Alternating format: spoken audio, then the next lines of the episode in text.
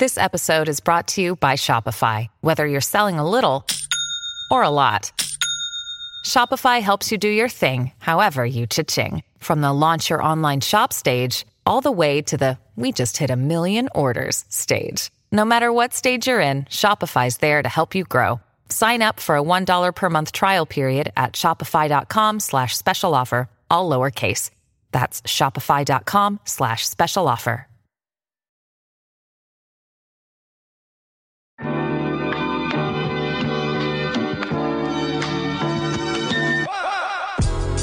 Peor Caso es producido gracias al aporte de todos quienes nos apoyan en Patreon y esta semana les damos las gracias y un saludo especial a nuestros nuevos archivistas de tomos prohibidos Isaac Mendoza y Sebastián Prado. Muchas gracias. Si quieres contribuir visita patreon.peorcaso.com o entra en patreon.com y búsquenos por Peor Caso.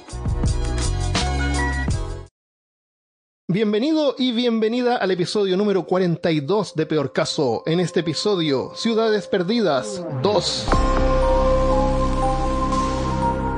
Hablándote desde los lugares más perdidos de Austin, Texas, soy Armando Loyola, tu anfitrión del único podcast que entretiene, educa y perturba al mismo tiempo. Junto a mí esta semana, desde Curitiba, Brasil, Christopher Kovacevic. Me perdí. Y al lado mío, en Austin, Texas, Cristian Rosinque. Atlantis, las leyendas son ciertas. Oh, Atlantis. Oh, Atlantis. ¿Vas a hablar de Lemuria también? Uf, ese es. no. Eso es, ese es otro, Sí, eso otro tema. Ah, Nos pidieron escuchando sobre Atlantis Lemuria y, oh my god. Es intenso. para ¿no? que Sí. vean que nosotros escuchamos a nuestros Sí. oyentes Sí, y hacemos las dijo, cosas que nos "Hagan un- piden. uno de Ciudades Perdidas. Ahora hicimos dos. ¿Por qué no dos? Exactamente. ¿Querían uno? Ahora ¿Querían tienen uno? dos. Dimos dos. dos, claro. Y seguidos. El- en este episodio vamos a visitar ciudades perdidas, ciudades que fueron encontradas pero en algún momento estuvieron perdidas o olvidadas. Algunas son reales, otras no tanto. Tal vez, quién sabe. Y vamos a partir con la ciudad secreta de C. ¿Cómo se llama? La sería una cosa así como porque era el que le puso el nombre era británico, es era era británico y Entonces, la, le la puso ciudad C. ah, de- eh, C City. C, de Z City of, en the City of C. Z, Ajá. ciudad, ciudad Z. La ciudad eso, Z. sería la ciudad perdida de Z. Claro, Ok. donde vive Dragon Ball. Eh, claro, donde está Goku y sus amigos. Ah, Dragon Ball no es un personaje, ¿no, es? ¿No se llama Dragon Ball? Ok, no, aquí terminó. Mm, No, Me voy. Goku no se llama Dragon Ball. Ah, él no es Dragon Ball. ¿Quién es Dragon No. Ball? El dragón se ¿El llama. dragón es Dragon Ball? Ah, ok. es El Dragon, dragón es Dragon Dragon Ball. Ball. Bueno, eh, esto pasa en 1925 en la Amazonas, en la región de Mato Grosso, en Brasil, en donde una expedición conformada por Percy Fawcett, un inglés, eh, con su hijo Jack Fawcett y, un, y el hijo de un amigo de él, eh, Raleigh Rinmelli. Ellos tres internan en la selva mandando un último telegrama contando que están un poco heridos, pero que está todo con mucho ánimo y están en- a punto de comenzar la última parte de la expedición y se adentran en la selva para nunca más ser encontrados. Se. ¿Qué, qué parte de Brasil está el Mato Grosso? Está hacia... es como en el norte, pero para el lado de Perú, Bolivia. Porque es más o menos en ese sector donde la, la, la selva amazónica se, ¿Se pone espesa? se pone, se divide así. ¿Cómo se divide? Eh, porque hay una parte de la selva amazónica que está en Perú y una parte que está en Bolivia. Ah, ya, ya, sí. Pero hay una historia atrás de esto. Ellos simplemente no llegaron un día y dijeron vamos a salir en busca de una ciudad perdida y vamos a adentrarnos en la selva y nos perderemos. Espero que no. Porque Sí. eso la verdad fue el último viaje de, de, de Percy. Percy era un hombre muy alto, de una contextura física bien atlética. Eso le permitía Eh, ver sobre los árboles en la. Exactamente. Mm. Y, y él y dicen que él inspiró a mm, la creación del Indiana Jones. Oh, wow, ¿en serio? Sí, dicen que Indiana Jones está inspirado en, en este aventurero. En. Él hizo varias expediciones a, a- al Amazonas porque él fue enviado por... Él era militar, estamos hablando del año más o menos 1905, eh, 1907, que él entra en su primera expedición y él fue enviado por la Real Sociedad de Cartografía Inglesa a mapear porque no habían, como no existían aviones, no existía la tecnología que tenemos hoy, para crear los límites, por ejemplo, de Perú, Bolivia y, y Brasil, estaba como muy... Ah, es por aquí, no es por aquí, es por aquí, no es por aquí, es hasta ahí o, o no, entonces, porque no había mapas. Entonces, para mapear, lo las personas tenían que ir hasta el lugar. Ah, hay tanta extensión de río, hay un- una lomba. Y hay fotos de él, hay registros fotográficos de él con, estas, eh, eh, con estos medidores de, de terreno para ver la ubicación. Entonces lo iba LiDAR, anotando. LiDAR. Eso. LiDAR del siglo XVIII. Espérate, ¿qué, qué año estamos hablando? Estamos hablando de 1900, No. 1907, Ah, ok. 1905. Ya. Él se perdió en 1925. Ah, ya estamos acercando los 30. Ya. Si a alguien se le ocurre un 1900, tema que no esté en ese rango de Es tiempo. que, es que todo ocurre en, en los inicios de 1900. Sí, muy cierto. Todo. Lo más importante, por lo Como menos. la época dorada de la- del descubrimiento. Del descubrimiento, del interesante. Sí, Sí. el hombre estaba descubriendo muchas, un, un territorio completamente nuevo. Esto ya lo, esto incluso ya lo conversamos. ¿En, el cap- ¿En qué capítulo era, Armando? ¿Qué cosa? Del... No sé. En el, Diatlov. en el pasado. Siempre, Krampus. siempre es que hacemos bromas que siempre no- nos caemos en los mismos años. Sí. Sí. Y es Y- y porque los un montón temas de cosas general- pasaron esos años. Y, y en, y ese tiempo era como novedoso. Sí, era muy novedoso. Dicen que, como dicen, Eh, eh, estamos sentados en los hombros de gigantes. ¿Quién dijo? Un, un enano. Espero que no nos haya- espero que si hay algún enano eh, escuchándonos no, No se no se ofenda. Vaya a buscar su gigante. Claro, vaya a buscar su gigante y siéntese en sus hombros. La ciudad Z fue una cosa que él descubrió un poco por. em, por casualidad. Porque en una de sus expediciones, él cuando se adentraron en la jungla, él encontró unos pedazos de, de vasija, eh, encontró como restos de alguna civilización, lo que le hizo pensar que en ese sector podía existir una ciudad eh, desconocida y con una tecnología muy avanzada. Podía ser así como la Atlántida. De hecho, hay, él- en algún momento se teorizó que en, la selva. en El algún momento se teorizó que las personas que arrancaron de la Atlántida se habían ido a meter a la selva del Amazonas. Yo escuché algo similar. Eh, ¿Y qué pasa? Él en una de sus expediciones, él encuentra esto, se lo presenta a la sociedad de cartografía y les dice, oye, yo creo que existe esta ciudad y la no voy a nombrar de Z. ¿Y, él se basó en qué? En un documento que en el día de hoy existe en la biblioteca de Río de Janeiro, si no me equivoco, que es un documento llamado el 512, que fue escrito por un, por un explorador eh, portugués que dice haber, cuando él estaba buscando unas minas perdidas, dice haber encontrado una ciudad diferente, una ciudad que supuestamente era más avanzada. Eh, y, y él escribe un relatorio, de hecho el relatorio lo pueden encontrar en internet, y se lo manda al Visconde en Portugal. Y no lo pescan.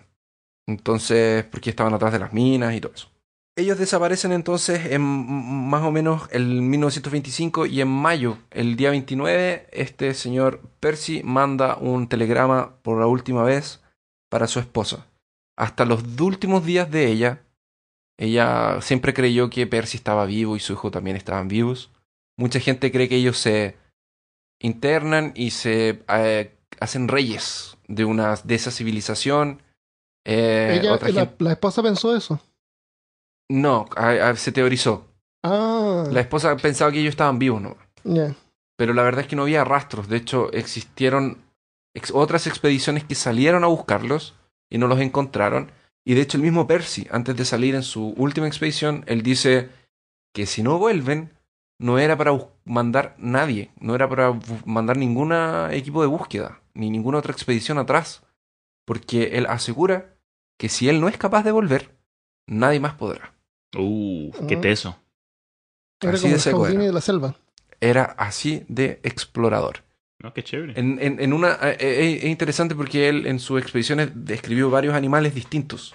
En el comienzo, de hecho, eh, hay, un, hay un relato de él, que tam- de hecho esto se puede encontrar también, hay un libro que recopiló varias. En su- él, en varias expediciones él eh, reconoció animales distintos. Él dice haber encontrado eh, una especie de gato, perro con dos narices. What? Él dice haber. Dice. Él contó que estaban en la canoa y que vio un triángulo gigante saliendo del mar, que era una cabeza de una boa, de una anaconda. Ah, Y le dispararon y la mataron. Y cuando la empezaron a tirar del, del río, se dieron cuenta que tenía 62 pies. ¿Cuántos ¿Cómo, son metros? cómo se, ¿Cómo se dan cuenta? Ah, Sí. tiene 62 pies, claro. Ah, ¿Qué- Porque la ¿Cuántos sacaron entera metros? del río. De hecho, Sí, la parte que estaba como. Medías Ah, en centímetros, metros. ¿Le dio nombre al animal o algo? ¿Cuántos, met- ¿Cuántos pies dijiste? 62. Oh my god. Ya, repite por favor, en 19 metros. Espérate, ¿qué cosa? No, les entendí mal por completo. Cuando viste tú que se dieron cuenta que tenía 16 pies o 62 pies. Como Yo pat- pensé patas. que tenía 62 patas. Yo, ¿qué, cla- qué clase de serpiente tiene patas primero que Era- todo? era un, Eso es otro animal por completo. Un cien- un cien pies. ¡Una boa con pies! Es como, no, Dios. No borres esa parte, si quieres puedo Sí. corregirlo ahora, pero déjalo de Cristian, por favor. Sí. Ya, Bueno, dale. entonces en metros, esto serían. ¿Cuántos metros? No, no, pero 18. dale de nuevo. Encontrar una boa y tenía 18 pies, 18 metros. Ah, o sea, Cristian lo vaya. Dale, dale, ahí. dale. Sí, tranqui, ni te dale. preocupes. Ay, es malo. Tan, tan, tan viejo. 19 metros. 19. Ya, entonces Armando. O sea, perdón. Entonces la voz tenía Armando. 19 metros. Eh, hasta ahora se registró la boa mayor de unos 10 metros. Que son 32 pies, que es la mitad. Es lo que se ha registrado hasta ahora. Él dice haber encontrado una mayor. Una Bueno, más si él grande. dice que encontró mezclas de perro con gato. Sí, pero O sea, eh, no entonces lo que pasa es que este hombre era muy serio. Y él nunca. Ah, ok. Armando, por Entonces favor, tiene esto que es ser peor verdad. caso. Tiene que y ser él verdad. fue un hombre serio, igual Es que que- nosotros. es- no, es que una persona seria no miente, no Claro. inventa, no, no, no puede eh, ser que no, haya no, inventado de hecho no. Imposible. O que calcularon mal, no sé, pero o tal vez tenía menos. No, pero Diana Eh, interesante.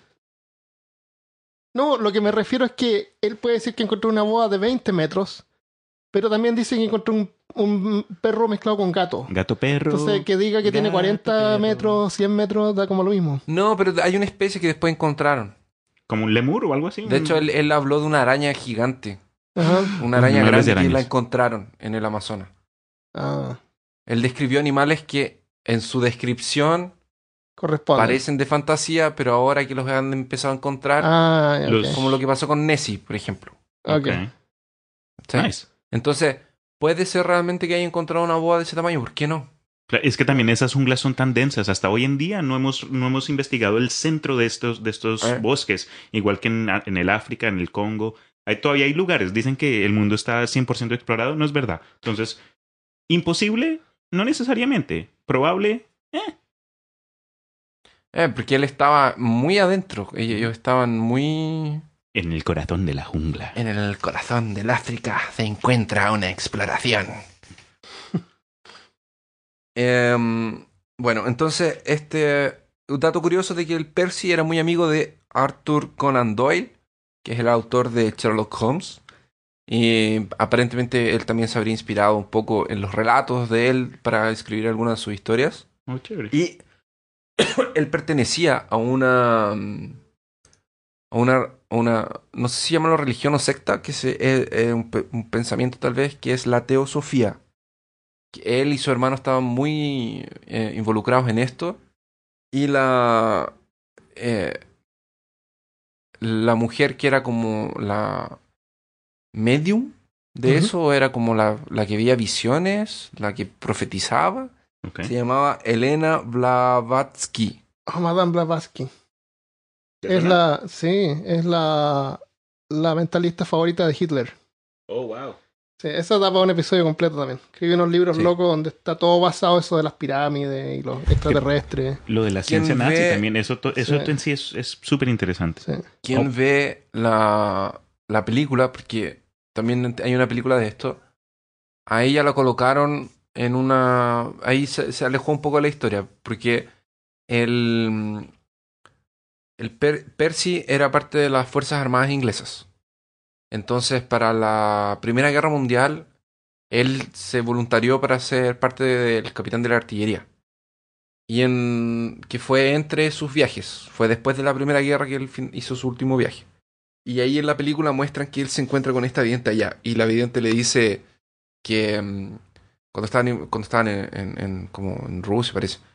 Y la vidente le dice que él va a encontrar una ciudad, que ella ve una ciudad y todo el cuento. Pero lo que realmente lo impulsó a buscarlo fue eso y el descubrimiento de Machu Picchu.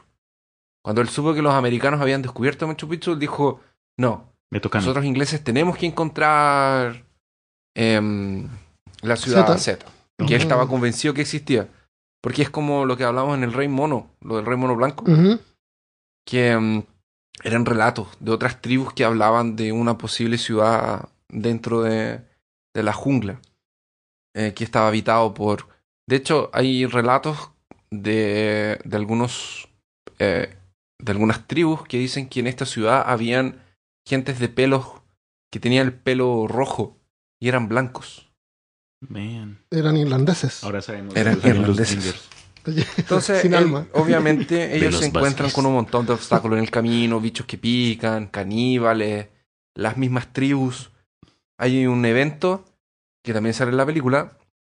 ¿Te la viste? por, Em, by the way, ¿te viste la película Ciudad Z? Sí, la vi justamente por el podcast. Ah, ok. Me, me llamaba la inter- me llamaba mucho la atención. No la había visto porque se me había olvidado. Pero ahora, Ok, vale. aproveché Te, te- te tengo preguntas antes, eh, cuando termines del, del relato, pero de la película. ya. Está en Netflix. Um, Ah, la voy a ver. O en Amazon. Mm, creo.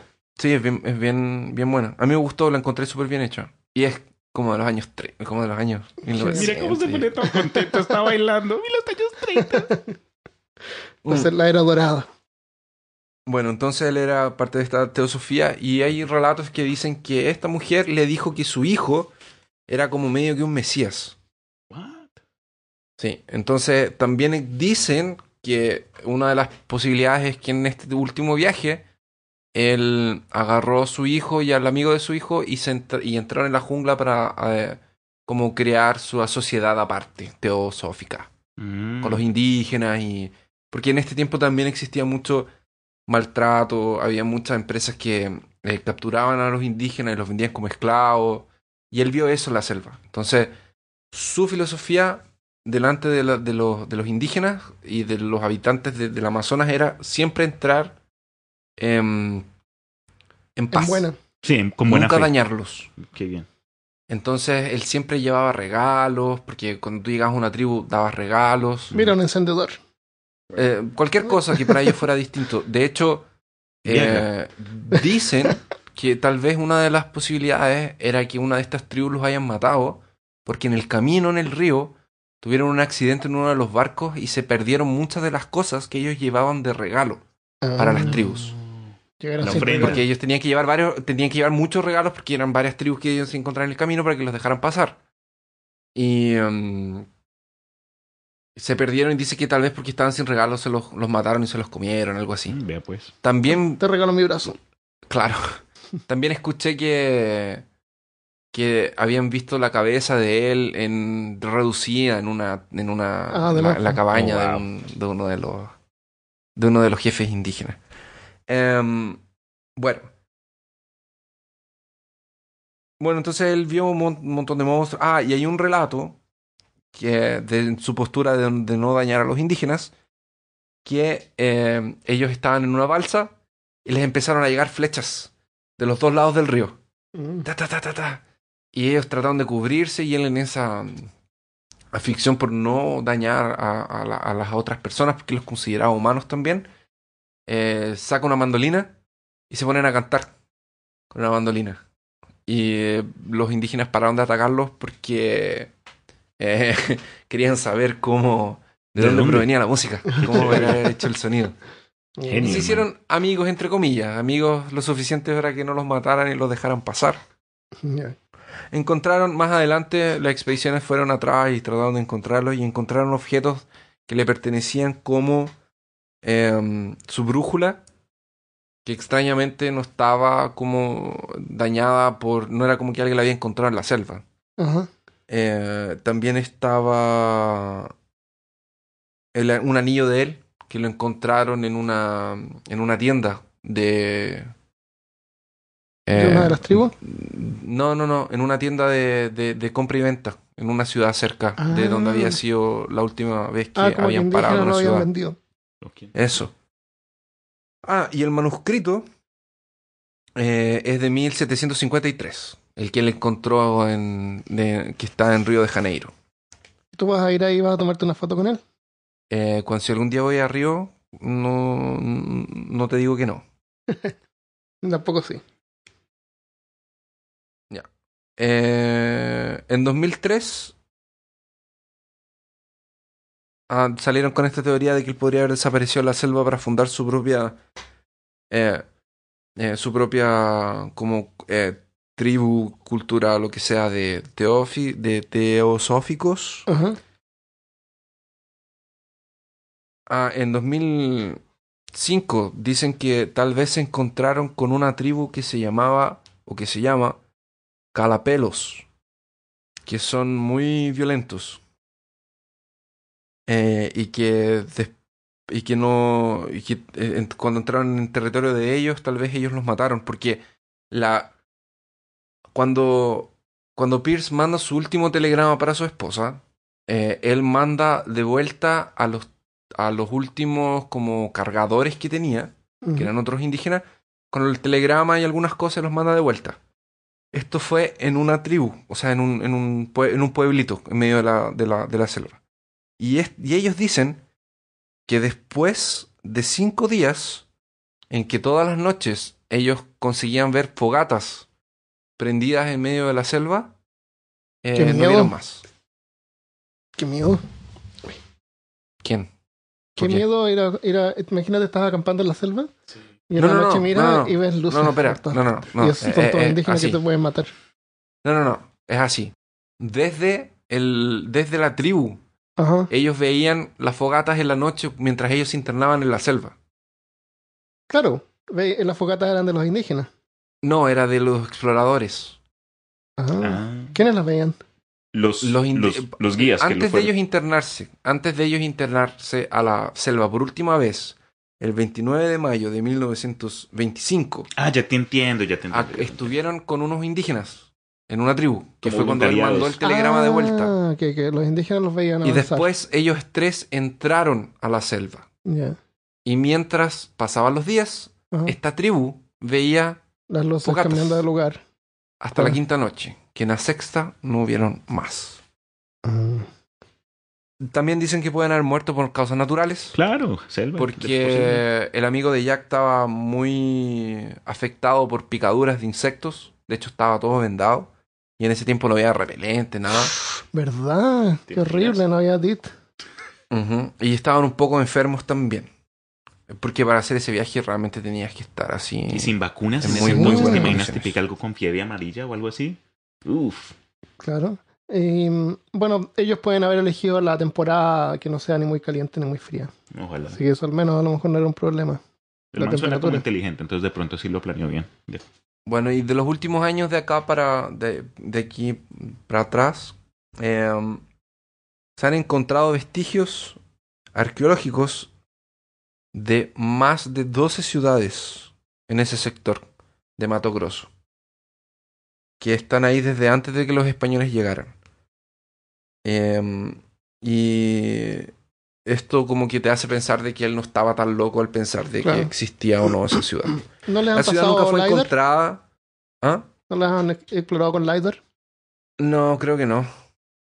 Si- Si no, si no pronto. Seguramente. Pero es eso. Eso fue lo que le pasó. Se perdió. Y de la ciudad era solamente que él creía que existía y había un grupo de gente que creía que existía. Y no la pudo encontrar. Ni él ni nadie más. ¿Y hay alguna especulación de, de qué tipo de cultura hubiera sido eso o era una cultura aparte? No era aparte. Él solamente se, él, él se baseó de que esa ciudad existía en dos pruebas. Uno, el hecho de que había gente que decía que habían luces Ajá. y cosas. La típica. Claro.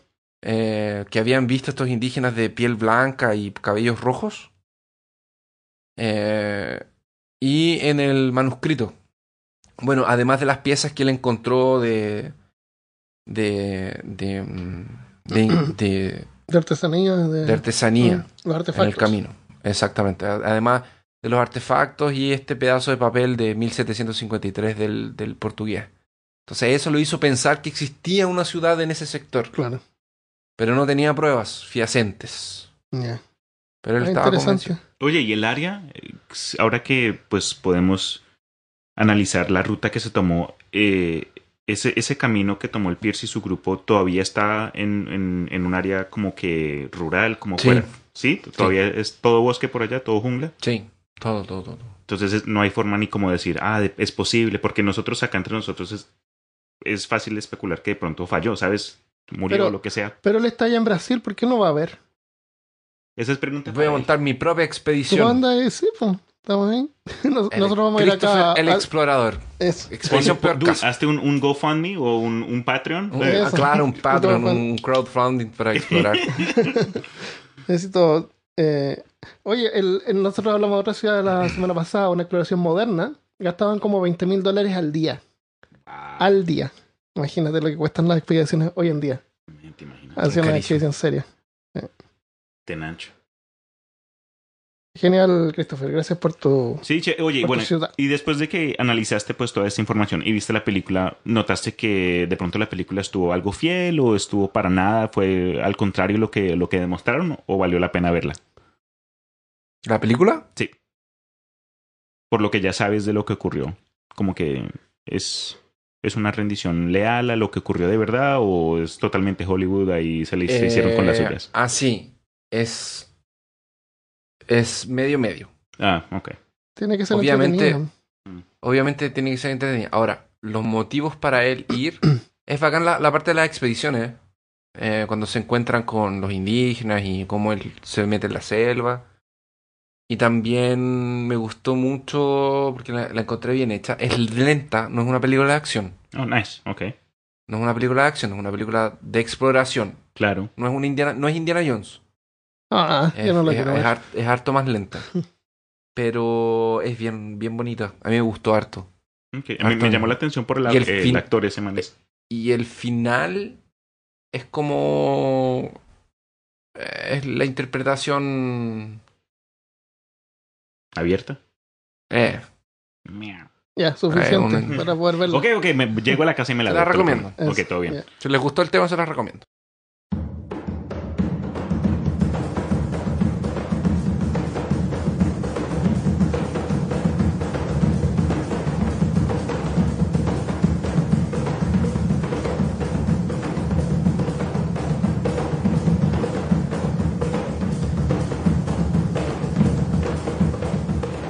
Cuando ah, el Armando me mencionó acerca del episodio, pues, como cualquier otra persona que ha, sido fan de todo este tema de lo misterioso, de la historia, de lo posible o de pronto imposible, entonces yo crecí con Atlantis y con todas esas cosas. Pero, ya decimos, eso no fue tema de hoy. Pero sí encontré un descubrimiento, algo reciente, que tiene que ver mucho con este tema de ciudades perdidas redescubiertas. Y a mí me llamó la atención porque hubo un periodo donde medio me dio un, un ataque de todo lo, lo, lo griego, ¿sabes? Est- el- ese periodo de- del mar Mediterráneo donde eran... El, mar Mediterráneo es donde está Italia, ¿no es Claro. cierto? Entre, eh, entrando por España y, y Morroco. sí, Morocco. como que E- ese, Morocco, ese Toco. lugar que- conecta el Morocco, norte de Morocco. África y a Europa, básicamente. Claro. Pero, en fin, entonces, Que era el mar por donde se hacían las invasiones. O sea, Grecia claro. Roma... claro, las guerras médicas, Cerces y todo eso. Es mar Mediterráneo. Pero bueno, les cuento, este año uno de los primeros eh, descubrimientos arqueológicos fue lo que posiblemente creen que fue una ciudad perdida donde durante la guerra Pelopo- Pelo- Peloponesa. peloponesa los famosos espartanos perdieron contra los atenos. Y yo sé que pues no, no necesariamente se sabe mucho o la mayoría de la gente no tiene mucha información acerca de este periodo de tiempo o esta área en general. Pero, ¿sabes? Tras la película de 300 como que ya tiene eh, cuando uno dice espartan, espar- espartanos, todo el mundo se vuelve todo, ya, espartanos, músculos, esto es Esparta, acá, patas. Claro. Entonces, como que de ambas maneras tiene, hay una imagen que puede haber sido realidad, pero no creo. Tal vez no. No, no de la forma que, lo, que los mostraron ahí todos en bola con los No, calzoncillos. eso de ahí es una interpretación de Frank Qué decepción. Miller. Qué decepción. Porque el, el- el- la película está basada en un En una novela. en, un- en una novel- novela gráfica. Sí, Entonces, y hay una interpretación ahí artística, no eso, no lo hubiese... tiene lo que hay histórico es que eran las Termópilas, eran los 300, era el que ni siquiera eran 300, como... pero en fin. A mí me encanta, personas. a mí me encanta el dios que parece. Sí. Que mide Eh, como 4 metros. Cer- eh, no, no. Cersei. Eso. ¿Era Entonces? Cersei no No, Cersei es Game, Game of Thrones, Juego de Tronos. que de hecho se supone que es el hijo X. del que es el otro Cersei, ¿no? En fin, hay un Ese tema ahí. meme está, yo soy un dios eh, am- amable. Como Sí. Ese actor es, ese actor encanta ese actor es brasilero. Sí. Ah, sí. Sí, es brasilero, sí. ¿Cómo ¿Tú se te vas a tomar una foto con él? No. Es Ah, chistoso Brasil y no porque había No un está la meme. Z, no se toma fotos No va- con no va. Amazonas. No, yo soy demasiado famoso para, No va- para no sacar fotos con ellos. No, pues. No, ¿cómo que voy a...? Em, Tú vas arriba de Janeiro, tú pones tus brazos así estirados y la gente así se y agrupa. la gente se me, se me sí. Cuando yo llego a Santiago de Chile, la Policía Internacional me dice, oh, señor Christopher, de peor caso. Sí, sí, soy Usted yo. tiene una deuda ¿Se en puede sacar una foto conmigo, por favor? ¿Ah? ¿Ah? Usted tiene una deuda en Falabella. Falabella es una, para los amigos que no saben, Falabella es una casa comercial de... de- No es que nos hayamos Y no, ido de no Chile tengo- porque habían deudas por ahí, no. Claro, no, no, No. es porque yo me estoy arrancando de deudas. De hecho, no. Y mm, había un meme que, por ejemplo, salía un papá haciendo un sándwich de, de, de pasta de, o sea, de, de mantequilla de maní con jalea. Y la mamá le dice así como, oye, pero tanto que le pusiste, porque era para los niños, no era para él.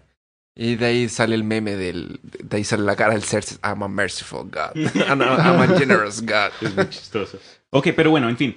Lo de la ciudad redescubierta es una ciudad que se llama la ciudad Kane. ¿Cane? Y sí, con K. La ciudad K-A-N-E. K. Había Ahora se llama la ciudad K. K, la ciudad acá. la ciudad K. Oye, nunca había escuchado esto. Yo 100% nuevo para mí. Sí, para mí también. A mí lo que me dio como un poco más de interés fue que por, por registros históricos y relatos de historiadores sabían que esta ciudad había existido en algún punto, porque había sido mencionado en textos de guerra, en otros anuncios generales de su época, pero lo que no entendían es que por dónde estaba este, este lugar. Eh, pero bueno, entonces este grupo... Tal vez era un lugar muy caro. Este grupo de arco- Tal vez cobraban arqueólogos- por hora, no sé. Oh, Dios mío. Pero entonces, iniciaron la investigación eh, en el mar Mediterráneo y el equipo de técnicos y especialistas eh, iniciaron su búsqueda alrededor del mar Aegio, que queda como por la costa de Turquía, en unas islas denominadas actualmente como las Islas Gurip. Y se cree que estas Islas Gurip en el pasado habían tenido el nombre de las Islas Arginusas. Y convenientemente, la ciudad de Kane, como mencioné, fue el sitio donde oc- ocurrió la batalla de Arginusas durante la guerra del Peloponeso, aproximadamente en el 4 463 a.C. Pero, aunque el descubrimiento es algo nuevo, ¿saben? Ah, se, se sabe que mm, hay, eh, hay edificios en lo que, mm, usando arquitectura, cerámica y evidencia geológica, se dieron cuenta que lo que ahora es una península, antes había sido un lugar que se encontraba, pues, donde se encontraba la ciudad de Cane. Y por ahora, sabes, es como algo nuevo. Entonces, toca esperar con tiempo a ver si de pronto le dan un poquito más de plata a esta gente, porque creo que es, es un Espera, proyecto si patrocinado por la por la una de las una de las universidades de Turquía. Dime. Entonces, hay una ciudad eh, que estaba en relatos históricos que queda eh, para esos lados de la Turquía. Es como en, Con un- en supuesta- en unas islas. Y en una, una de las islas tenía una ciudad que se llamaba la ciudad de Cane. Y eso solamente estaba en relatos, pero nunca la habían encontrado. Preciso. Y lo más famoso fue que en esa ciudad los espartanos Espartanos sufrieron una derrota los- enorme. Y- Contra los atenienses. Aunque la guerra pelopoliciana terminó al favor de los espartanos y, ¿sabes? Regresaron. Ok. Y este año encontraron pruebas arqueológicas. No sé si este año lo encontraron, pero como que tomaron, se dieron cuenta que toda esta información que tenían estos, eh, estas vasijas, eh, estos ejemplos de de pronto arquitectura que de la cual no habían más ejemplos a su alrededor, se dieron cuenta, ah, ¿saben qué? De pronto centrémonos en esta área y encontramos algo que no sabemos y boom, se dieron cuenta de que, oh, by the way, Y, y esta ciudad fue abandonada. Esta ciudad era espartana, era ateniense. Por lo ¿De que tengo era? entendido, la ciudad en sí era parte del, del reino de los atenos y no era, no era necesariamente una ciudad central, pero era como un paso. Era, es- estaba situado ah, eh, de, de forma táctica que podían pasar, digamos, de punto A a Cane y después a una de las ciudades más grandes de comercio, Ya. o pasar de B a Cane y de pronto al, distrito y- de, de ¿Y- quién y sabe por qué. qué fue, por qué fue abandonada? o Eso es lo que están tratando de encontrar, porque dicen que, que lo más probable es que por razones fuera del control de la gente que vivía, ahí- que vivía ahí, se fueron, eh, tu- tuvieron que irse. Entonces pudo haber, Así como monstruos secuen- marinos, una cosa así.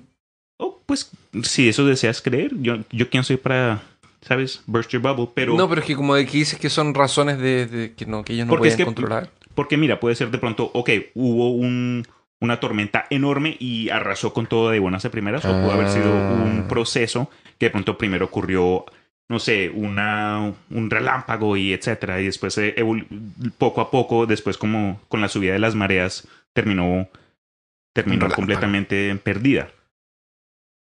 Pero en sí, que ahora, ahora debería estar como... más claro. mm, no sé. Si, si tuviera mi globo acá, yo te muestro dónde es que está y te hago un dibujito y unas naves y, y Espartaco. Y dice Esparta y un man cayendo de un hueco. Todo, ¡no! Y eso lo Ahora están sí. investigando ahora. Sí, es investigación abierta, pues ustedes pueden meterse, digamos, a cualquier eh, Google, lo que sea, y poner eh, Ciudad Perdida de Cane y pues van a encontrar información porque eh, es, es un tema interesante e importante en el sentido de pronto de la evolución de, nuestras, de nuestros métodos de... de ¿De búsqueda? de búsqueda, porque por lo que creo yo, no, no vi, no leí nada que dijera "Va- vamos a tener que usar abusos para meterse ahí, pero en, muchos de esos casos terminan usando a gente en combinación como con eh, rayos de satélite de sonido, de luz, etcétera. En fin, LiDAR. LiDAR, exacto, como habías dicho tú cuando este Chris estaba hablando de la ciudad Z. Pero sí, quería compartir con ustedes eso porque, como te mencioné, nunca había escuchado de esto. Y yo honestamente, aunque sí me gusta la historia de pronto de, de- del periodo de oro del, sabes, del conocimiento de, del área del Mediterráneo, fue algo que creo que valió la pena de pronto compartir, investigar un poco más. Bueno, entonces, hablando de pues ciudades descubiertas o redescubiertas que fueron perdidas por el mar. Eh, le estaba comentando a Christopher cuando tuvimos una mini pausa que pues este último ejemplo que tengo no es necesariamente, no, no corresponde necesariamente porque no es que se haya perdido. Sabemos y hemos sabido que, esta ciudad estaba en donde estaba, pero si a ustedes, nuestros oyentes, les, es- les gustó el episodio de Piratas, este es el episodio para ustedes. Porque ¿Sí? Sí, porque bueno, eh, Puerto Real fue una ciudad que existió de verdad en, en el siglo XVII en el mar del Caribe y fue como un puerto importante en su época basado en Jamaica, donde no solo Estaba pasaban... en Jamaica. Sí, señor. Donde no solo pasaban, sabes, naves eh, inglesas y... Puerto y- Real. sí, Puerto Real. O Port Royal. Y, lo- y si le suena similar es porque estaba en Piratas del Caribe. Yo sé, este man tiene cara de, de Yo orgasmo. Eh, ese también. Pero bueno, entonces, lo, lo chévere y, y como curioso de, de Puerto Port Real. Royal existe. Sí. no te creo, de verdad. Espérate, ¿existe de verdad o una ciudad que creen que existe? No, es de verdad. Ah, Pero entonces, lo interesante es que eh, Puerto ¿cómo la Real encontraron? es súper ¿Qué, conocida palmera? ¿Ah? Porque, mm, porque había vieron muchos... la película y se dieron. ¿Vieron la película? Como en Spaceballs. ah, debe ser por aquí. Como en. ¿Cómo no nos dimos cuenta? Mira, acá está Disney lo encontró. Oh my God. Pero sí, entonces era eh, Puerto Real era bien famosa porque aquí es donde los privateers, no sé cómo le decían privateers en español, los piratas contratados por el Bucaneros. gobierno inglés. Esos eran los bucaneros. Ok. Eh, y era eh, como su centro de organización y de ahí se basaban para salir a atacar a naves españolas y francesas. Y aunque la historia bien rica de, este, de Puerto Real eh, es basada en la vida real, lamentablemente algo pasó. O la verdad pasaron varias cosas. Por eso es que como medio pregunté, eh, comenté con lo de la ciudad de Cane. Pero sí, la ciudad fue destruida por una cadena de catástrofes que terminaron arrasando casi cualquier seña de que existía o que estuvo presente en, en, en Jamaica. Pero lo primero que comenzó todo fue un terremoto. Este terremoto hundió la gran barrera de arena que sostentaba la ciudad, y esto ocurrió aproximadamente el 7 de junio de 1962. Luego, por culpa de tsunamis que fueron causados por el terremoto, dos tercios de la ciudad totalmente fueron sumergidos. Entonces estaba como que medio colgando. Y después, como que pasaron un poco de años, el gobierno inglés quiso o intentó por lo menos tratar de reconstruir la ciudad, pero todo, pas- todo paró cuando ocurrió un incendio totalmente enorme que mm, de las cenizas no, no se pudo rescatar nada. Para ese entonces, a ver si, mm, para ese entonces ya el gobierno inglés había decidido, ¿saben qué? Mejor saben, eh, traslademos nuestra base de operaciones, nuestros puertos a Kingston, Jamaica, y desde ahí vamos a, a ocupar, ¿sabes?, nuestras operaciones. Y hoy en día, Kingston es la capital de Jamaica, No donde viví idea. yo como por dos años, un año. ¿Y, visitas, ¿Y se puede visitar eh, los restos de...? Eso sí, me hubiese gustado de pronto ver si hay alguna clase de atracción turística, pero como es un lugar y que se sabe dónde está, se dice, ¿Y está bajo el agua o sí, en parte? y, se, y si uno va con ¿A bucear?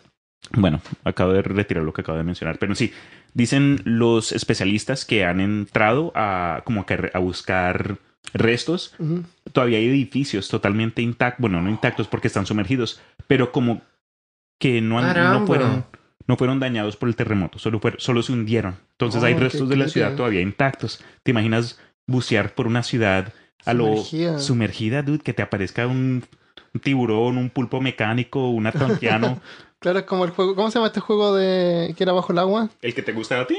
Eh, Subnáutica. Sí, no, no, no. Eh, hay uno que es como de los años 20, que es bajo el agua. Bioshock. Bioshock, ya. Ah, no porque steampunk. Bioshock era más como comercial, era más indu- industrializado. Sí, Esto es más sí, como sí. western, como de pronto una, una, Ah, claro, una sí, western debajo sí. del agua con piratas. En fin, ese, esos fueron mis dos ciudades, aunque mal Genial. explicadas, si no hubieran sido por ustedes dos. No, yo no tenía idea. No tenía idea que había una ciudad moderna que fue perdida en el agua. Sí, Yo es- tampoco sabía. pero De hecho, yo imagínense, pensé que Port Sí. Royal. De- siento Yo que debería por- haber sabido. Yo, yo de hecho pensaba que Port Royal era como estaba, existió. Yo siempre había pensado que existía, que no era fantasía. Porque de hecho lo hablamos en el episodio de Pirata.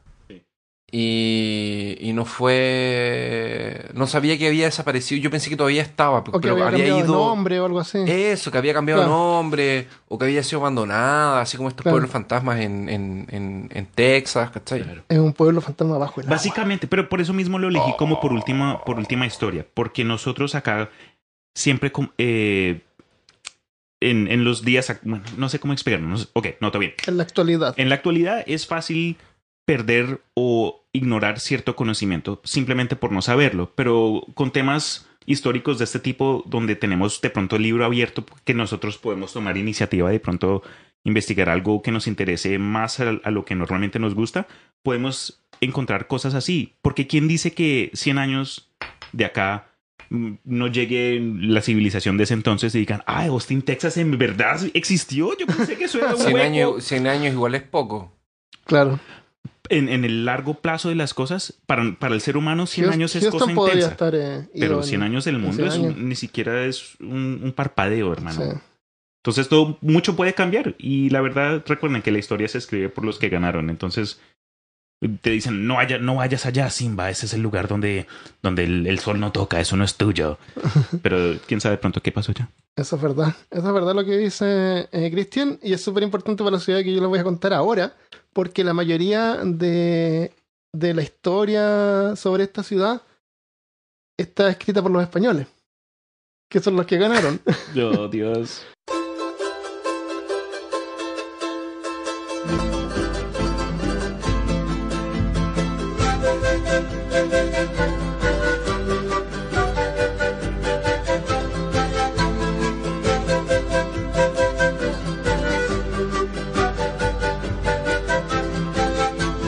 contarles eh, sobre una ciudad que no está perdida, que ha sido encontrada, que en un momento fue olvidada, que es la ciudad de Machu Picchu. Así como. ¿De dónde eres tú? Eh, se lo olvidé. Claro, alguien se La olvidó. gente salió a- la gente, la gente salía de la ciudad y se le olvidaba. Se le olvidaba no dónde podía estaba. volver. Claro, Qué risa. imagina. El- la ciudad de Machu Picchu, en Perú. Machu Picchu significa cima antigua. Picchu es como picu, como pico, como la cima de una, de una montaña. Y Machu eh, antigua o viejo, como montaña antigua. Está a 2.500 metros, como 8.000 pies sobre el nivel del mar, en una cadena montañosa sobre el valle de Urubamba, en Perú, cerca de Cusco. Tú miras el mapa, está Cusco, y como hacia el hacia la noroeste está eh, Machu Picchu, el que está en la montaña, y a los pies de la montaña hay un poblado que se llama se llama Aguas Calientes. En 1983 fue designado como Patrimonio de la Humanidad y está descrito como una obra maestra absoluta de la arquitectura y un testimonio único de la civilización inca. Es una de las nuevas, es una de las maravillas del mundo moderno. Fue declarado en el año 2007.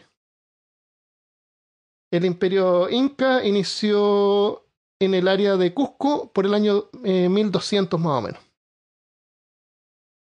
Se llama... El imperio inca no fue una civilización. ¿Sabías tú? ¿Cómo así? ¿No? Que, porque Fue un imperio. fue un imperio, pero no fue una civilización. Y dicen que no fue una civilización porque ellos no tenían ruedas, no tenían animales de carga, no las, las llamas pueden cargar así como, creo como 50 kilos, no más. No usaban animales de transporte. Tampoco habían animales, no habían caballos, obviamente. Pero los ¿para qué si los llevaron, esclavos? claro. Eh, no tenían escritura. No tenían moneda. ¿Cómo diablos hacían todo lo que hacían? A mí lo que me interesó, pues, de lo que recuerdas, ¿sabes por ¿Sabes ¿No se supone que los incas inca? eran como ultra violentos? ¿Eran como los magios? No, al no, contrario. no. Al cont- o sea, no era. No, lo- ¿cuál es? Porque habían unos los, que eran los más mayas, guerreros. los mayas, pero no lo vamos a decir en el podcast porque vamos a enojar a los Ah. mexicanos. Porque lo- a lo mejor hacemos un episodio. Déjame ¿Cuáles fueron los que llegaron hasta el norte de Chile? ¿Los mayas o los incas? Eh, seguramente los mayas, porque los incas estaban al norte y al- a, a- a medio de. a mitad de Chile. Hay, hay ruinas incas en Chile. Hay ruinas incas hasta en el. eh, cruzando la cordillera hacia el, hacia el este, en el lado de Argentina. What? Sí, hasta ahí Qué llegó el imperio. Y en el norte llegó hasta Colombia. Los incas. Y al otro lado estaban los mayas. Mm, intercambios. Ajá. Los incas eh, lo que tenían, eh, que hacían bien, era hacían caminos. Ellos iban a las poblaciones, encontraban así grupos indígenas en di- diferentes partes, los hacían parte de su imperio, les hacían Hola, fiestas. bienvenido a los incas. Bienvenido a los incas. Oye, pero Usted- todos gusta- querían ser incas porque Ah. les hacían fiestas con cerveza, Nice. les hacían puentes. Eh, no, no había moneda, no cobraban impuestos, No pero cada impuestos, uno de esos ciudadanos del imperio eh, trabajaba así algunas semanas o algunos meses para el imperio, ya sea eh, trabajando en el campo o parte de la milicia. Cuando había alguien que era así como una rebelión, los, los cambiaban de lugar, los ponían en otra ciudad. Entonces eran totalmente eh, Organizados. or- súper organizados y, y, ¿cómo se dice? Utilitarianis- utilitarianistas. ¿Te acuerdas cuando hablamos sobre el utilitarianismo? Sí. Sí. Los Sí. haci- eh, no, no los castigaban, no los mataban al frente del otro. Hacían los sacrificios de los que hablamos en el episodio de Momia, de Juanita, ¿no es cierto? Sí. Pero eran sacrificios que hacían con, con un montón de respeto y realmente un sacrificio. Acuérdate de todo Era- el oro y toda la gema y toda la preparación que hacían. No eran cosas al lote. No era cosas hacia al azar, como que "Ay, tenemos Claro. que sacrificar. No, era algo serio, algo, algo como grave. El imperio nació en Cusco y dicen que para el año Para, el, para mil- 1438 la población llegó a los 6 millones de habitantes. 6 millones. Severo. De ahí dicen que eh, les, les pasó algo, que pudo haber sido una enfermedad que los diezmó. Antes que llegaran los españoles, ya estaban diezmados. Antes de que, que llegara Pizarro. Sí, Cuando llegaron los españoles, el, imperio ya estaba en decadencia. sí, Eso estaban en decadencia. wow. De hecho, el imperio no duró mucho tampoco. El imperio dicen que no duró más de, de un- de unos par de cientos de años. A mediados del siglo XVI pasó esto. Hubo una enfermedad, después hubo una guerra civil. Y después, la guinda en la torta, llegó eh, nuestro amigo... Fran- Pizarro. No, no es nuestro amigo. Bueno, el tuyo, de pronto tú lo dijiste. No, Francisco Pizarro. Ese man. Antes que llegara Pizarro, él se hizo una ciudad al- en la parte más, más alta de, la- de las montañas para como una, una casa de, de verano para el emperador. Y ese era Machu Picchu. Fue construido, fue construido en forma de, de casa de, de verano y también habían eh, como eventos religiosos. Habían algunos edificios religiosos relacionados con la religión. Ok. También ellos eran bien buenos para el cultivo seguramente porque hay un montón de edificios que tienen que ver con, con el movimiento del sol. Eh, la piedra para ellos era súper importante. Eh, Por ejemplo, hay un montón de construcciones que están hechas que parten de la piedra que ya está en el lugar. Entonces, en vez de, de cortar la piedra y hacer ladrillos, qué sé yo, ellos parten haciendo la base con la roca que está ya ahí. Eh, En los edificios más importantes Ah. no usaban mortero o cemento. En- No, no- no era así como ponen un ladrillo, ponen cemento así para pegar, o mortero se llama, y ponen otro. Las piedras están eh, sin, sin pegamento entre Sí. medio, pero calzan tan bien que dicen que no cabe una tarjeta de crédito, de crédito entre ellas, o un papel. Papel, sí. La cuestión es que estas rocas las cortaban, pescaban la roca y se veían que la roca tenía como una, una grieta natural, seguían esa grieta, seguían esa forma natural de la roca. Y estas rocas están tan bien cortadas que, bueno, calzan perfectamente, ¿no es cierto? Tienen unas formas totalmente aleatorias. Y la gracia es que eh, han, han sobrevivido terremotos, porque es una zona de sismos. Entonces la cuestión es que como que hay un terremoto, estas rocas se mueven y caen en su posición, como estaban. Vuelven a caer en la posición que estaban. Se, puede, se mueven libres y después vuelven a su posición. Son flexibles. No es como un edificio con cemento que se quiebra. Arquitectura flexible, aunque antigua, Ajá. aparentemente tiene hasta mejores eh, proporciones que las de... Claro, no, no usaban hierro tampoco, no fue una, fue una edad de piedra. Right. No, no había nada de hierro. Eh, Ah, no. bronce. Qué chévere. Es, es genial. Eh, hay edificios, por ejemplo, en Machu Picchu hay una roca que tiene como una- unos cortes. Y alrededor hicieron como una, un cuarto con unas ventanas. Resulta que para los equinoccios, la, la sombra pasa justo por, la por, la, por el corte que está en la roca. Y se estima que ahí pudo haber habido como una especie de ídolo. Imagínate, imagínate Indiana Jones. A lo Indiana Jones, algún cristal Ah, que de pronto tenga luz, que permite en medio de la tierra Claro. y se abre un hueco. Oye, perdón, dije que no era, no era una, una, una edad de hierro, pero sí eh, manejaban el, el oro, la plata, esmeraldas. Cuando llegaron los españoles tenían un montón de riqueza, de verdad. Sí, de hecho, por eso, por eso les dio la locura y querían robarlo todo. Claro, querían robarlo todo. Entonces, eh, Atahualpa fue el último de los, el último líder de los incas. El último Inca. Inca. El, último inca, él fue apresado por, eh, por, el, Lo por los españoles y él le ofreció llenarle un cuarto completo con Sí. oro y plata a cambio de su libertad. Para agarrar. Y los españoles dijeron ya. Y él, él llamó y, y llenó un cuarto de oro y plata. Lo que pasa es que cuando ellos los capturaron, eh, los españoles tenían intérpretes. Entonces podían comunicarse con los indios. No eran así como retrasados animales, no. De hecho, a él lo- le permitieron gobernar desde el cautivo. Estaba en una. en House un- arrest. no estaba así como en una celda. Estaba como en una casa y, y tenía sirvientes españoles y lo trataba súper Sirvientes bien. españoles. Sí, jugaba, aprendió a jugar ajedrez, Nice. se hizo amigo de un cura eh, y, todo, y un montón de gente lo, lo estimaba. Y de ahí manejaba el imperio. Entonces ya llenó el cuarto de oro y, y riqueza, pero nos lo dejaron en libertad. Eso, había- me ponen yo- triste, man. Yo Sí. había escuchado que lo, que lo mataron después. Igual. Bueno, cuan- después a eso llegó eh, amigo de Pizarro, Diego de Almagro, que era socio de Pizarro. Y dijo, es súper peligroso tener a este tipo acá. Hay que matarlo. Hay que matarlo porque ellos estaban conquistando, ¿no es cierto? Sí. Entonces ya, eh, pero igual habían como leyes, entre comillas. Así que eh, Pizarro fue y, y les hizo un juicio porque les- por idolatría. Así que como que inventó una Algo cosa, tonto. claro, algo tonto, inventó algo y lo iban a quemar en lo quiera. Oh. Pero el problema para los incas es que cuando ellos mueren, su cuerpo se, eh, su cuerpo renace en el más allá. Y si su cuerpo es quemado, él no iba a poder renacer en el más allá. Entonces habló con el, con el cura, que era amigo de él, y le dijo, bueno, si tú te vuelves al cristianismo, yo hablo con Pizarro para que te cambie la sentencia. Y se tuvo que volver cristiano. Bueno, dijo que, se, que él aceptaba el Bien. cristianismo. Y lo mataron, eh, lo mataron en un aparato que se llama... eh, bueno, lo, como Lo que lo ahorcaron. Sí, lo ahorcaron, pero en una como una silla que le rompen así como el hueso de la, Fuck de la espalda. Sí. Oh, Lo man. mataron.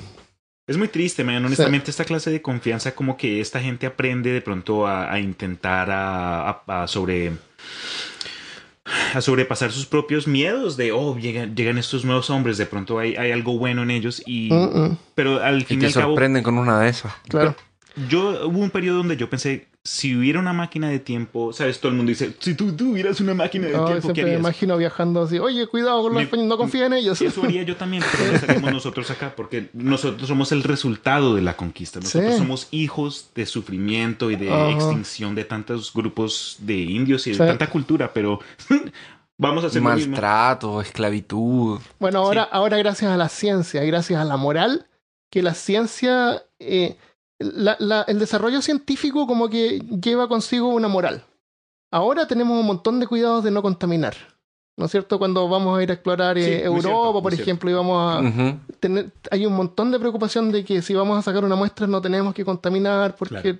¿por qué no? Se nota ese esfuerzo. antiguamente iban y, oye, si en esta época los españoles las ruinas las dinamitaban para ver si es que sacaban alguna, salía algo así. Salía oro. Claro, como en un videojuego. Oh my gosh, qué Pero, pero qué. ah, Así era. Bueno, por suerte Machu Picchu nunca fue encontrado por los españoles. Menos mal, man. Resulta que Machu Picchu, ¿tú has visto fotos de Machu Picchu? Sí, tengo estas fotos de mi papá por allá. Eh, yo fui a Machu Picchu cuando tenía como No te 14 o 15, creo. sí. ¿Tienes Es fotos? increíble, sí. Tengo una foto loca por ahí. Ponlas, ponlas en, el- en la página de peor caso. Resulta que el- al borde de Machu Picchu hay un montón de terrazas donde habían cultivos. Bueno, resulta que esos espacios de cultivo no eran suficientes para alimentar a la población que había en Machu Picchu, que eran como 300 personas, se, se necesitaban para mantener la ciudad.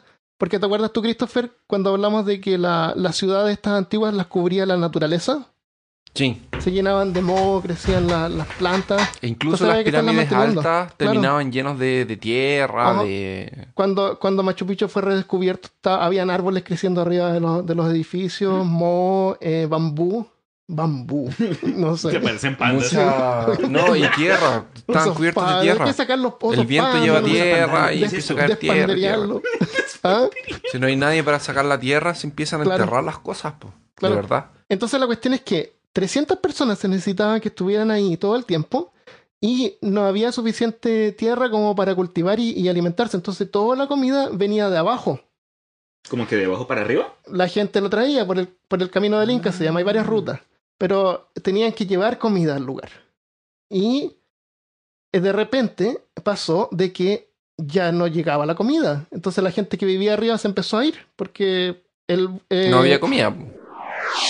El descubrimiento oficial, el descubrimiento hacia la sociedad moderna, digamos, Ujú. el, comienza en 1911 con un historiador y explorador, de Yale llamado Hiram eh, Bingham, que fue el que trajo la ciudad perdida a la atención mundial. El Bingham nació en Hawái en 1875, eh, estudió en varias universidades en Yale, Universidad de California, hizo clases de historia política en Harvard fue uno de los primeros eh, profesores que llevó, que llevó la atención a la historia latinoamericana a Estados Unidos. Y a mí me da risa cuando dijiste eso porque le consideran que él, que él, que Indiana Jones está basado en él también. Pero también hay otro idioma que se llama Roy Chapman Andrews, que también se supone que está. Entonces parece que Indiana Jones es como un. Es como universal. hay en Hay harto, Jones, hay claro. harto. Pero es como que se pelean, claro. Pero este tipo era un profesor bien erudito Y iba a los sitios a explorar. Entonces igual era como Indiana Jonesque. Él en 1908 viajó a Santiago de Chile como delegado al primer Congreso Científico Panamericano. Y ahí, Mira tú. eh, cuando un prefecto de Perú lo convence que antes de regresar a Estados Unidos visitara, visitara Perú, un lugar que se llama Machu Picchu. Choque, Choquequiri- Choquequirao. Choque girado. Choquequirao, que era una ciudad inca al sur de Perú. Eh, también estaba sobre una, una cima, pero no en la cima de la montaña, sino que como por la loma. ¿Ya? Y ahí fue, fue quedó encantado con la ciudad y escuchó sobre la historia de Machu Picchu, porque en ese tiempo como que se suponía que existía, pero no, no estaba, nadie, nadie sabía en Pero realidad dónde estaba. Estaba perdida en ese tiempo. Estaba me- medio olvidada más que perdida. Hay, hay otros registros que dicen que misioneros la pudieron haber descubierto en 1906 y exploradores también en 1901. Pero Bingham fue el que trajo la atención al público y la hizo famosa. Y hay fotos de él y él fue con una exploración y hay fotos de él cuando la encontraron. Las fotos están en blanco y negro, entonces cuesta como un poco distinguir. Pero ahí se supone que se puede ver como, la, como las piedras y todo está cubierto con, con vegetación. Nice. Escribe el libro La ciudad perdida de los incas de 1948. Y él, él creía que se, que se trataba de un centro espiritual. Eso actualmente no. Se cree que era un- una zona de vacaciones. Porque parece que en el invierno, la- en la cima de la montaña, era más cálido por alguna razón que, el, que la parte de más abajo.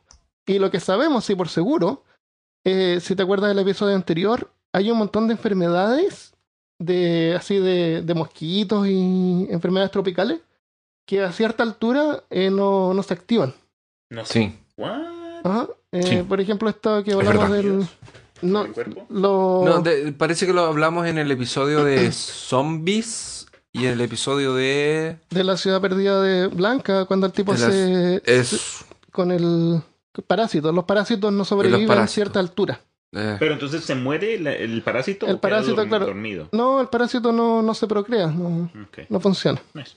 Entonces, porque las seguro. condiciones no son las adecuadas para Claro, que él ajá. se... Claro. Entonces dicen que a lo mejor los, los incas sabían de que en las alturas era como un lugar más seguro, qué sé yo.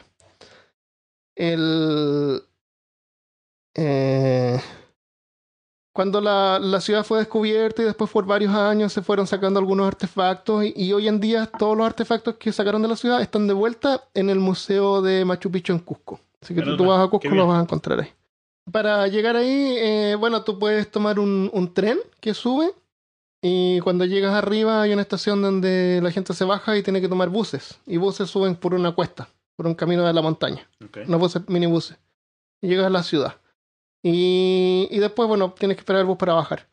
Eh, otra opción es ir por el camino del Inca, que son unas rutas, hay varias rutas, hay unas rutas que duran un día, dos días, cinco días, depende por qué lado tú te quieras ir, más escénico, tu condición física, día, tu dinero. Claro. Eh, ¿Cuánto estás dispuesto a invertir Claro. en educación? Me acuerdo cuando, cuando, la, cuando bajas, eh, un niñito, eh, es una cuesta para bajar, ¿no es cierto? Va dando vueltas, gira y sigue bajando. Hay un niñito eh, que, que baja corriendo por entre medio así de todo. Y él tiene que llegar primero que el bus. Entonces cada vez que tú pasas, ves al niñito cruzando. Y salta y sigue bajando. Después el bus se da la vuelta, sigue bajando y ve al niñito pasar de nuevo. Entonces cuando el niñito le gana al bus, toda la gente le da propina abajo porque le gana al bus. Pobrecito, eso me suena medio raro. Porque qué pasa si Ahora, se- ese se- se niñito, ahora ese niñito debe ser No, un claro, adulto.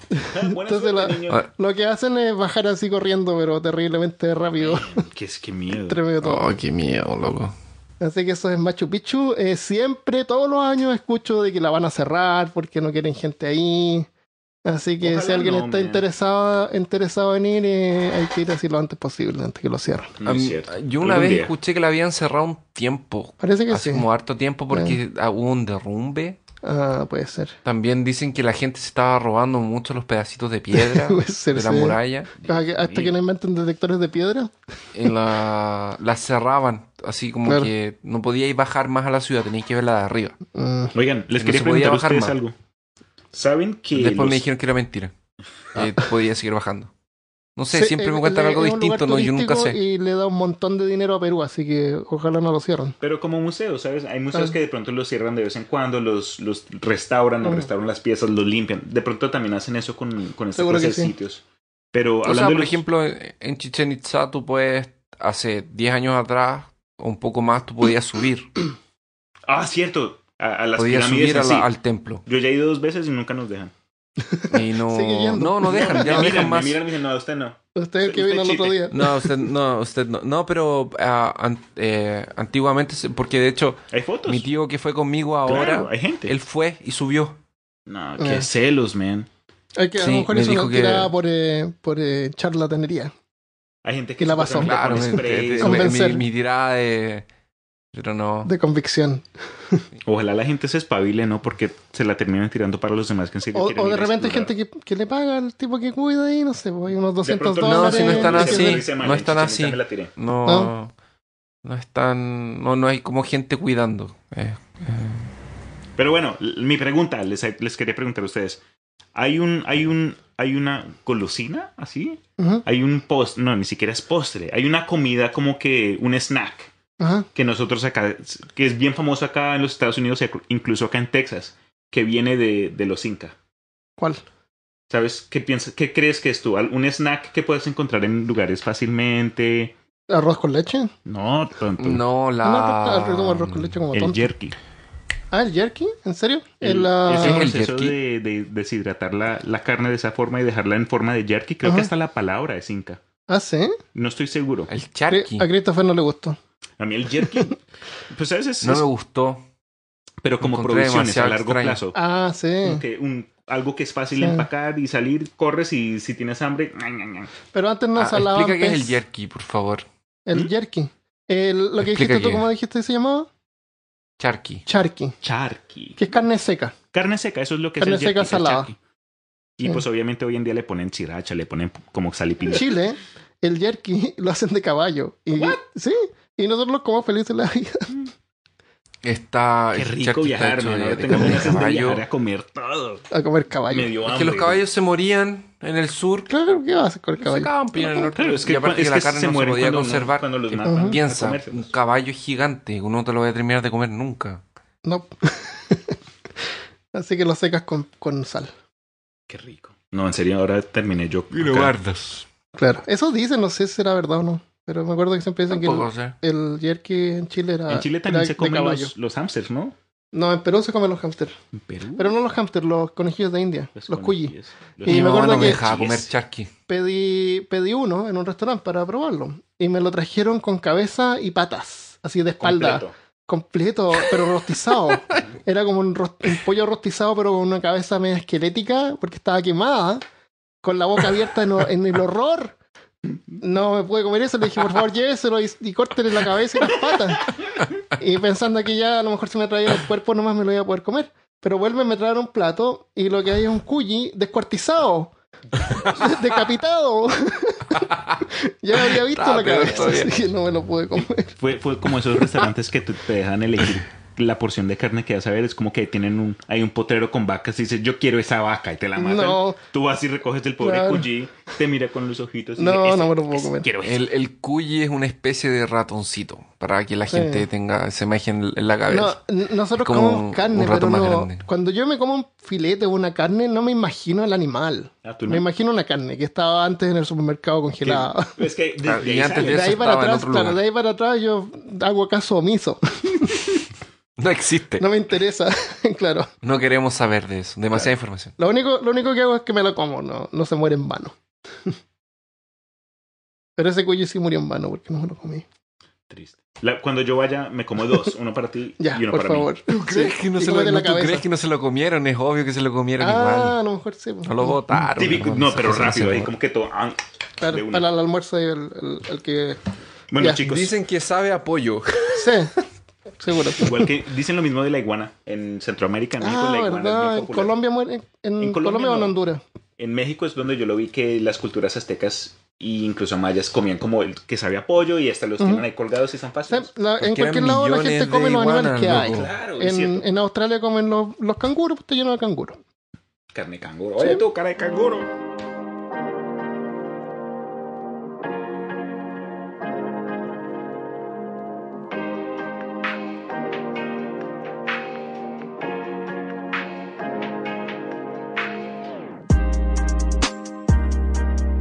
Eh, llegamos hasta acá. Gracias por escucharnos hasta este minuto. Y ahora pasamos a los saludos. Que no tenemos muchos preparados, pero le- yo les quiero mandar saludos a todos. y les quiero dar las gracias a todos por. la gente eh, espera, la gente espera este momento para, que- no, para ser ellos saludados. esperan por, la, por el contenido. Claro. ¿Puedo yo dar saludos a alguien? Sí, dale. Bueno, yo personalmente quiero mandarle saludos a dos personas. Primero a Lina Alzaza, que nos mandó un comentario que dice como que le doy mucho, mucha risa porque supuestamente yo soy el serio y que ustedes se la pasan con Ah, la risa sí. y que se- le gusta el estrés, le gusta escucharme Sufrir. sufrir. Aunque es cierto de vez en cuando, me agrada que, que te guste eso.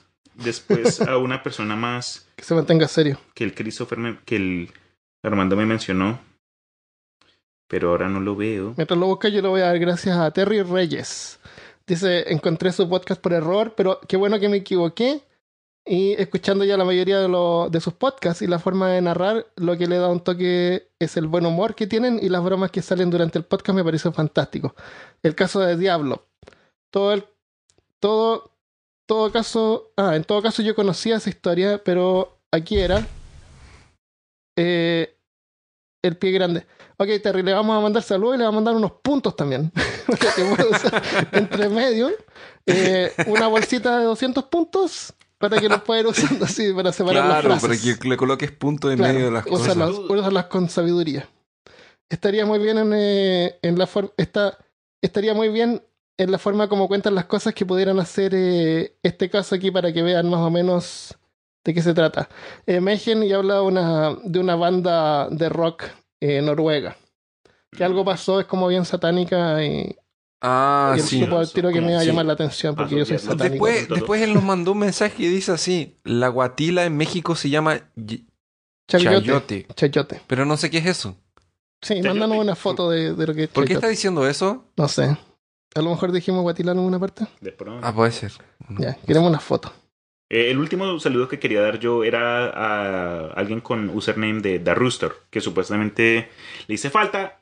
No puedo prometer que estaré muy activo de acá. Estoy tratando de sacar mi propio contenido, aunque poco a poco. Pero es un placer poder estar con Ah, sí, ustedes. ojalá. Álvaro Herrera nos mandó un mensaje y nos dejó una calificación también en. Nos dejó unas estrellitas ahí en, en la página de Facebook. Ah, sí, eso Y él sí, dice así: Hola y saludos. Los escuché y me gustó. Solo recomiendo que cuando hablen de temas científicos busquen también en fuentes un poco más serias para sopesar con el sensacionalismo. Oye, yo busco en Wikipedia. ¿Qué te pasa? Yo busco. Oye, yo uso Google. que Yo busco es en, mi- colección de revistas de lo insólito. De, ¿Cómo, cómo se llama la revista que dijiste? Insólito. la revista llama insólito. Además, que si está en internet es verdad. No, Claro. pero. Eh, de nuevo, así, para la gente que nos empezó a escuchar ahora, porque esto ya lo hemos dicho en otros podcasts más antiguos, más antiguos. eh, hay tanto podcast que habla serio de estos temas Claro. y eh, es fácil encontrar. Y nosotros en realidad lo que queríamos era presentarles temas sensacionalistas Algo con más personalidad. eh, con una visión científica, pero eh, Fácil de, fácil de digerir. Fácil de digerir, sin mucha termino, terminología y que sea un- algo agradable. Y, pero nos dedicamos, sí. Cuando no estamos seguros de algo, lo sacamos, Sí. nos equivocamos igual, pero Yo cuando voy haciendo Como- las notas, tomo diferentes sitios, voy guardando la- las Vamos- direcciones. las que que direcciones, vamos viendo si, si va la información uno con Revi- otro. Claro, entonces- revisan varios sitios la, la información que sea fidedigna. Por ejemplo, en este episodio yo tenía entendido que a lo mejor habían tres familias viviendo en Machu Picchu, pero al final lo sacamos porque no estoy seguro. Ent- eh, cosas así, no entonces. Pero el, el, el podcast no tiene. el- eh, somos más de. Queremos entregar información de calidad, pero tampoco queremos ser técnicos. Sí. ¿Caché? ¿Cachai? ¿Cachai? Ya, y último saludo para Ed Rots, que nos dejó un comentario y cinco estrellas. Dice, quiero agradecerles por hacer de mis lunes en la oficina más amenas. Los encontré en Spotify con el capítulo de la Tierra Plana, desde donde no me lo pierdo. Mi episodio favorito hasta el momento ha sido donde cuenta la historia del policía que prende y apaga las luces en la carretera cada vez que intentaban asesinar a la, a la chica del carro de adelante. perdón por el mensaje tan largo, pero al escuchar que varias personas más los escuchan en Monterrey, México, me quise unir al saludo. ¿Quién sabe? Hasta nosotros nos... Hasta nosotros nos... Hasta nosotros los regios... Nos regios... Debe ser. Hasta nosotros podríamos juntarnos para una carnita asada al estilo peor caso. Dejo la invitación abierta. Buena Gente Biblia ya está de pronto. Monterrey. Se van a juntar en Monterrey sin nosotros. Vamos a tener que viajar a Monterrey a, a un asado. Les caigo. Yo voy a, a Cancún en octubre. En octubre. Sí. Ahí Voy a estar por puede allá en un, octubre. una- un asado ahí con, con Un amigos de, que estén cerca de Cancún. Claro. Que lo inviten a, que inviten a Christopher a un asado. Que me inviten a un asado. Eso. Easy Morales Santiago. Eh, me encanta su podcast. Yo también soy de las que lo escucha trabajando. Gracias. Gracias. Hacemos sus lunes un poco mejor. Em, dice también que le hace más ameno el día. Son muy divertidos. Saludos desde México. Bien. Saludos para ti también, Easy, y gracias por tu mensaje. Y les damos las gracias a todos los que nos apoyan en Patreon y hacen el podcast más posible. Y nos vemos el próximo lunes. Adiós. No se olviden de compartir, colocar sus estrellitas y Sí. me gusta, like. Síganos en todas las redes sociales, peor caso. Porque no es por peor caso en todos lados. Buenas noches. Chao.